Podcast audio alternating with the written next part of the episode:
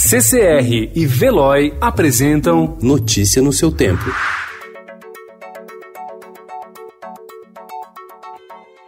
Olá, seja muito bem-vindo. Hoje é quarta-feira, dia 18 de março de 2020. Eu sou Adriana Simino e estes são os principais destaques do jornal O Estado de São Paulo.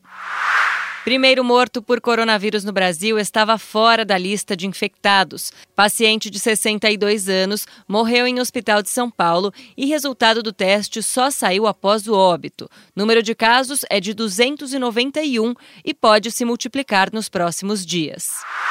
O presidente da Câmara, Rodrigo Maia, diz que o presidente Jair Bolsonaro deveria concentrar energia no combate do avanço da Covid-19 e defende a aprovação de um benefício temporário de renda mínima, como o Bolsa Família, para atender 18 milhões de trabalhadores informais.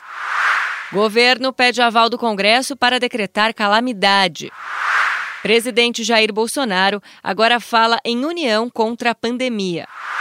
Donald Trump anunciou pacote de 850 bilhões de dólares para evitar colapso da economia americana. Brasil decide fechar a fronteira com a Venezuela.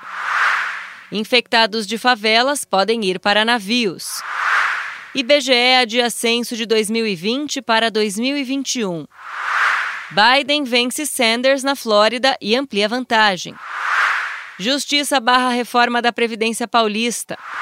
Show online grátis. Artistas, produtores e casas de shows se organizam para realizar apresentações. Em casa com as crianças. Estadão.com seleciona dicas de filmes, séries e desenhos. Notícia no seu tempo. Oferecimento CCR e Veloy.